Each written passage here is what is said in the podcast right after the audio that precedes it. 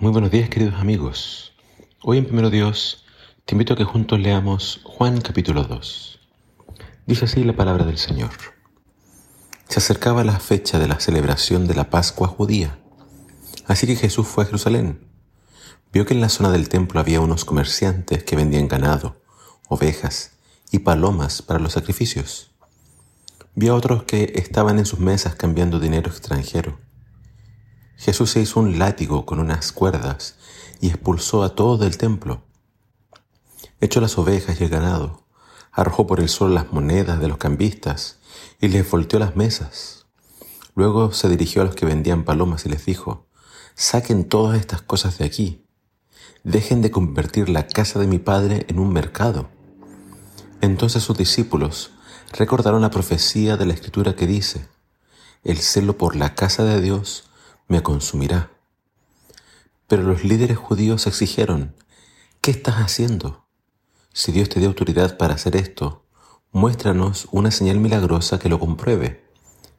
De acuerdo, contestó Jesús, destruyan este templo y en tres días lo levantaré. ¿Qué dices? exclamaron. Tardaron 46 años en construir este templo y tú puedes reconstruirlo en tres días. Pero cuando Jesús dijo este templo, se refería a su propio cuerpo. Después que resucitó de los muertos, sus discípulos recordaron que había dicho esto y creyeron en las escrituras y también en lo que Jesús había dicho.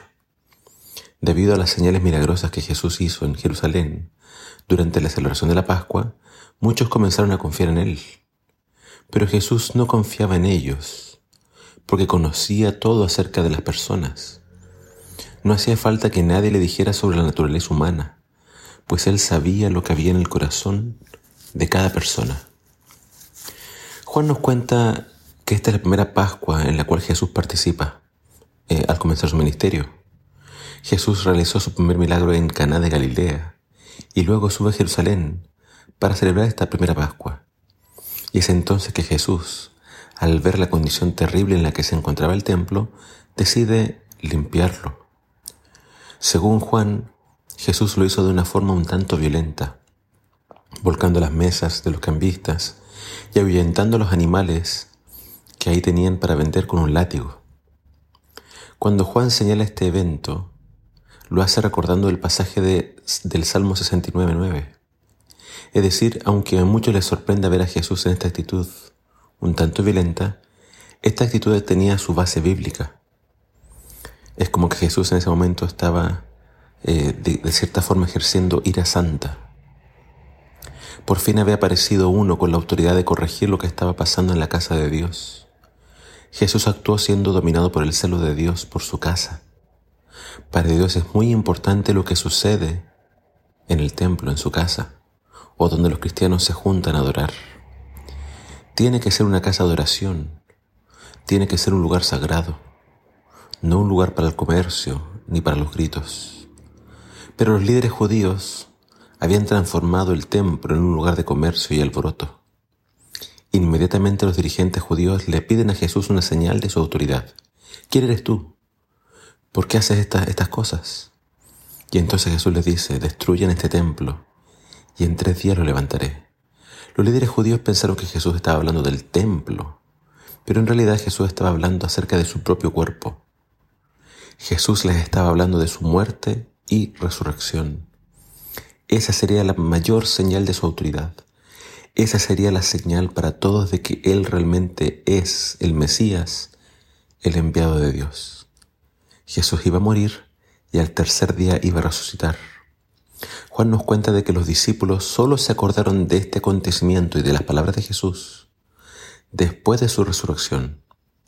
Ellos creyeron en las escrituras ya que ellas ya anunciaban la resurrección del Mesías y también creyeron en las palabras mismas de Jesús. Jesús una y otra vez anunció su muerte y su resurrección. Qué importante es para nosotros creer en las palabras de Jesús, creer en las profecías. Sin embargo, el capítulo de hoy termina con una nota agridulce. Juan nos dice que muchos creyeron en Jesús, pero Jesús no confiaba en ellos. Jesús podía leer las mentes y los corazones de las personas. Jesús podía ver si eran sinceras o no.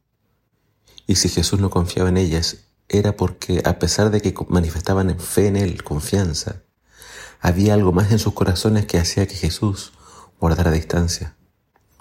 Quizás había hipocresía, o quizás había segundas intenciones, o quizás simplemente solo siguen a Jesús por interés, viendo y esperando ver qué podían recibir de la mano del Salvador.